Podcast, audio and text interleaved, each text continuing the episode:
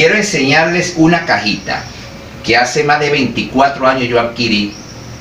Aquí en Venezuela es muy difícil, menos en Valera, que es de madera. Caoba. Caoba con pino. Normalmente hace uno así, hace así, y aquí está el cigarro. Pipita, pipita. Es como una pipa, es un cigarro. En este lado de acá va la marihuana. Introduce esto aquí así, le das vuelta, el cigarro se llena y lo prendes. Ahora porque no tengo marihuana, aquí en Venezuela no existe eso. Ahora hay lo que se llama grippy. Eso es demasiado feo. Lo vuelves a poner aquí, haces así y te lo guardas. Y esta es una pipita que era de la más antigua en Estados Unidos, sí debe ser. Una pipita que tú lo abres aquí, le echas la marihuanita aquí y fumas aquí. Es un alón, nada más. Vamos a hablar con Antonio, que nos estuvo enseñando con un video dos, eh, un Zeppelin y una cajita de madera donde tiene una pipa allí, ¿no? que eh, lo utilizaba para fumar ganja. Pero te quiero hacer una pregunta, Antonio. ¿Cuál era la diferencia? ¿Cuándo usabas una y cuándo usabas la otra? Explícale un poquito aquí a la, a la audiencia. Mi saludo, Luis. Este, en efecto, hice un pequeño video, pero con respecto a tu pregunta, te lo voy a contestar muy fácil. En esa época, cuando yo comencé a utilizar el Zeppelin, yo ya lo mostré en el video anterior, esta cajita que no recuerdo su nombre, ¿cómo utilizaba yo esto? ¿Para qué utilizaba yo esto? Bueno, esto era lo que llamábamos nosotros una caleta. Porque a nosotros nos gustaba hacer nuestro rolling, fumar, era muy divino, fumar en el carro, en, los sitios que estábamos solos, con su rolecito, pero mi esposa no sabía que yo fumaba. Muchas personas no sabían que uno fumaba. Yo acostumbraba a viajar con ella. Íbamos a Cúcuta, en, en la misma ciudad, yo viajaba de aquí a Caracas. Entonces yo lo que hacía era que el Zeppelin lo llenaba y me lo encaretaba en el bolsillo. Y lo en una carretera, en un sitio, de esa voy a orinar, salía, y esto es solamente un jalón. Aguantaba, me guardaba el Zeppelin, me comía un carabelito y me montaba el carro. Eso no se enteraba a nadie. Igualmente cuando íbamos a viajar a Caracas en los buses, el bus hacía su parada, yo llegaba antes de monchar, de comer, y me guardaba el Zeppelin. La cajita ya era como un cigarro, con la marihuanita aquí. Yo lo que hacía era así, ya en sitio yo podía estar tranquilamente, lo llenaba y me lo fumaba como cigarro. Sitios donde ya uno podía, en su cuarto, en, un hotel, qué sé yo, en, cualquier sitio. Esa es prácticamente la respuesta a tu pregunta para tu audiencia. Ahí te quiero hacer otra pregunta. Eh, hay unos que dicen, afirman que fumar ganja eh, o marihuana eh, en clima frío, en la montaña, que es mejor.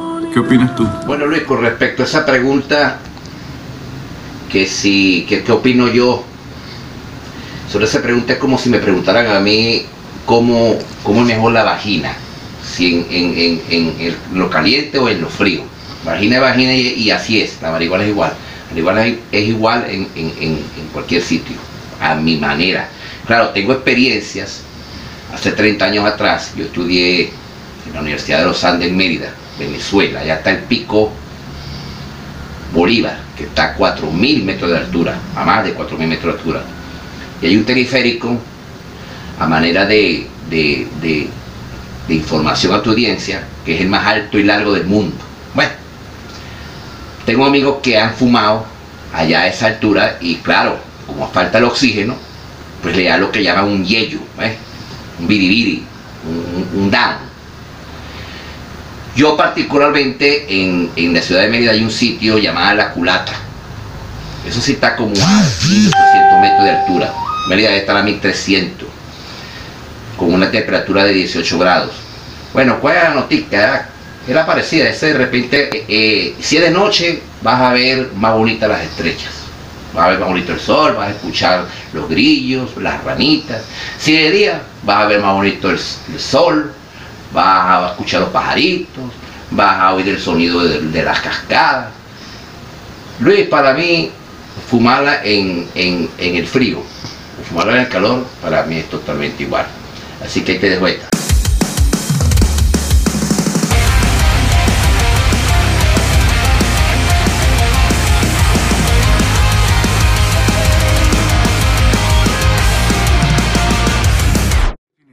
Esos Zeppelin que tú mostrabas allí son eh, muy prácticos porque tienen la facilidad esa de que en cualquier momento lo cargas aquí en el bolsillo y cualquier emergencia esos le cabrán, no sé, dos gramos. Bien compresado, pues yo creo que eh, a veces no hay que apretarlo mucho porque se tranca, ¿no?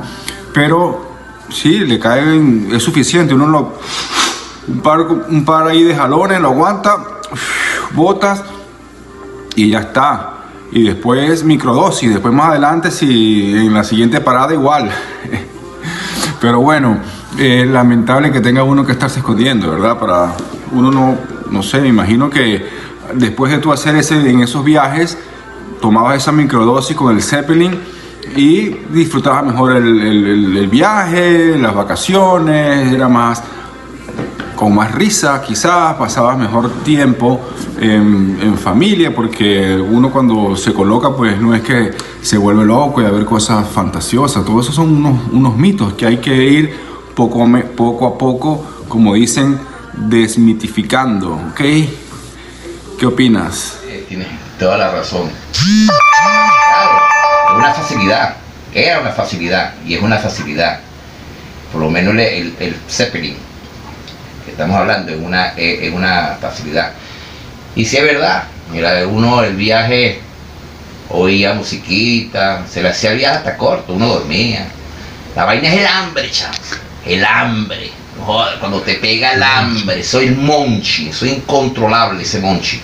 Pero bueno, cuando llegaba la otra paradita, a comer y la otra microdosis. Y claro, este, otra cosa que, es importante, que lo sepa tu audiencia, digamos, las ganas de beber miche se quitan. Yo acostumbraba a llevarme una botellita encaletadita para ir bebiendo. No, tú ya con la botella completa. No bebes alcohol. Creo que es una gran importancia, pues. No bebes alcohol. Y no peleas con tu mujer. Si tu mujer revincha mucho, lo que hace es reírte de la cara. ¿A usted qué le pasa? ¿No? Usted todo paz, serenidad y tranquilidad. Sí, es una. Con lo que tú dices, con respecto a lo que tú dices, de que, coño, es una lástima que uno que está fumado escondido. Lamentablemente, eso no es que clase del país, la costumbre del país, pues, del, mundo. Y ya, ya, ya pasará tiempo en otros tiempos en que, como pasa en los Estados Unidos, que ya no es así, en muchos otros países, pero aquí todavía muchos lo hacemos escondidas. Caretao, papá. Bueno, sí, afortunadamente ya existen muchos países donde eh, no muchos, algunos países, realmente no muchos, lamentablemente, donde eh, el consumo de marihuana para adultos eh, está permitido, mayores de 21 años, mayores de edad. En Canadá y Uruguay es legalmente a nivel nacional. Aquí en los Estados Unidos hay 13 estados donde es así, incluyendo Oregon y Washington, por donde yo ando, Washington State. Y mm, hay 33 estados de los 50 donde la marihuana es legal medicinalmente. Puedes llevar tu tarjeta y puedes adquirir allí las, flores para fumarla o extraerla. Eh, con ciertas restricciones, obviamente, como todo, igual con el alcohol. Que por más que, por más que sea también legal para mayores de edad, eh, no puedes estar tomando por ahí en las calles. Igual es la marihuana, tampoco puede estar fumando ni, ni al manejar, ni en los parques públicos y que bueno, hay que respetar también al vecino y que la convivencia tiene que ser agradable, ¿no? Entonces, bueno, hay que respetar las reglas y las normas y uno está acostumbrado a eso. Y también eh, acotando algo eh, de lo que comentabas, elimina las ganas de, beber y eso, alcohol. Cuando uno fuma es preferible no beber, esa combinación no es buena, pero es que eso es correcto. Uno se tripea la nota de la marihuana sin tener que consumir alcohol y el alcohol sabemos que es muy dañino para, causa muchas enfermedades y entonces pone a la gente violenta. Es mejor tener paz y amor. Entonces, bueno, ha sido muy amena esta, este conversatorio que tuvimos hoy. El primero quizás de varios, ojalá y muchos, para ir semana a semana eh, transmitiendo todas estas anécdotas y vivencias del pasado, porque después tenemos que hablar todo las, el Via Crucis que había que hacer para poder conseguir una penca. Cuando ahorita uno va aquí al dispensario autorizado y puedes escoger de los frascos allí cuáles las flores que más te gustan y te las venden así en tu bolsita, ¿no? Con todas las especificaciones de quién, quién, la, quién las, la siembra, cuándo la cosechan, si es orgánica, eh, todo. Eso antes era impensable. Anytime, anywhere. Así es. Así es, Luis. Bueno, con respecto a eso que tú estás hablando, me recuerda también un amigo.